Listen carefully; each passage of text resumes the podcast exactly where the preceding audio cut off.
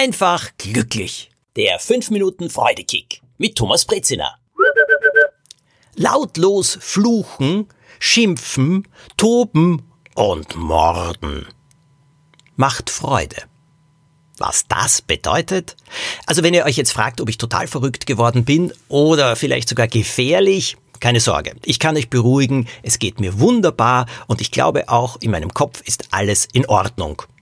Ein richtiger Freudekiller ist, oh jetzt bin ich schon wieder beim Killer, also etwas, das die Freude so stört, ist für mich die Wut. Oder wenn andere Leute nicht so reagieren, wie ich mir das wünsche. Oder wenn Leute mir einfach dumm entgegenkommen. Oder widerlich sind. Oder gemein sind. Wenn Dinge mich aufregen. Dann kann ich innerlich fast platzen. Und das große Problem ist ja, wir dürfen nicht platzen. Das habe ich auch gelernt. Mit Wut kann man viel, viel mehr zerstören, als sich selbst helfen. Wutausbrüche haben bei mir nie etwas Konstruktives gebracht. Allerdings Druck ablassen ist manchmal wichtig. Und ich habe dazu ja schon einige Tipps, einige Freudekicks gegeben, wie zum Beispiel im Auto schreien. Äh, da hört das kaum jemand, vor allem nicht, wenn man zum Beispiel auf der Autobahn fährt. Und da kann man aus voller Brust schreien und das beruhigt das befreit. Oder vielleicht im Wald vor sich hin schimpfen, laut schimpfen, aber bitte wirklich Achtung, dass niemand in der Nähe ist, denn sonst fühlen sich Leute vielleicht sogar angesprochen. Jetzt komme ich aber zum lautlosen Fluchen, Schimpfen, wütend sein und sogar morden. Ja, das soll man nicht, ich weiß, das, natürlich, das wird keiner wirklich tun, aber jetzt bitte Hand aufs Herz. Hat jemand von euch schon einmal so in Gedanken gemordet, einfach wenn man sagt, ich halte das nicht mehr aus. In Gedanken ist es straffrei. Und das Fluchen, hm, ja, ist ja auch nicht unbedingt das Netteste für andere Menschen, aber es kann befreien. Und lautlos funktioniert die ganze Sache so.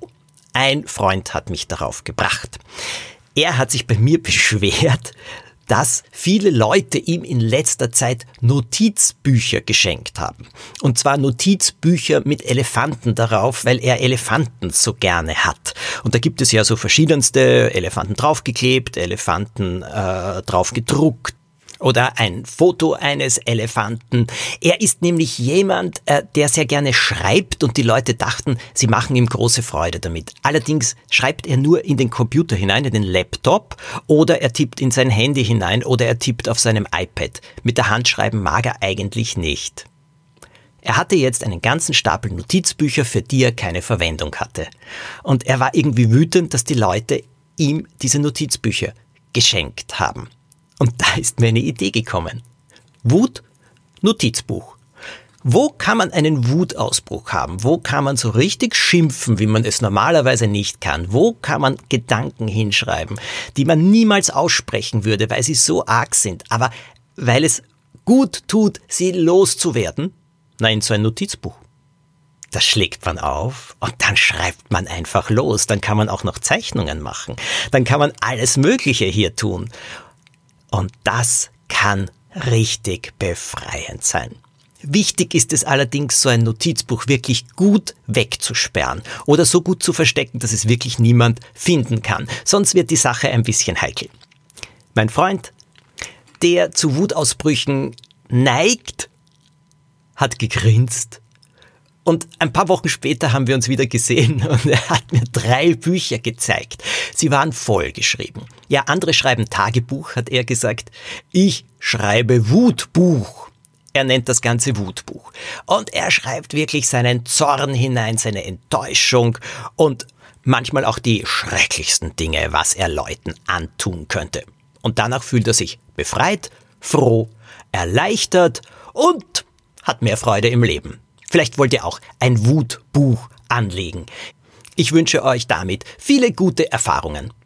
Der nächste Freudetipp kommt pünktlich am Montag. Abonniert ihn, dann kommt er zu euch automatisch. Schickt diesen Freudetipp an Leute, die ihn brauchen können. Und wenn ihr ihn bewerten könnt, wo ihr ihn gerade anhört, dann freue ich mich, wenn ihr das tut. Also dann eine Woche mit vielen freudigen Überraschungen.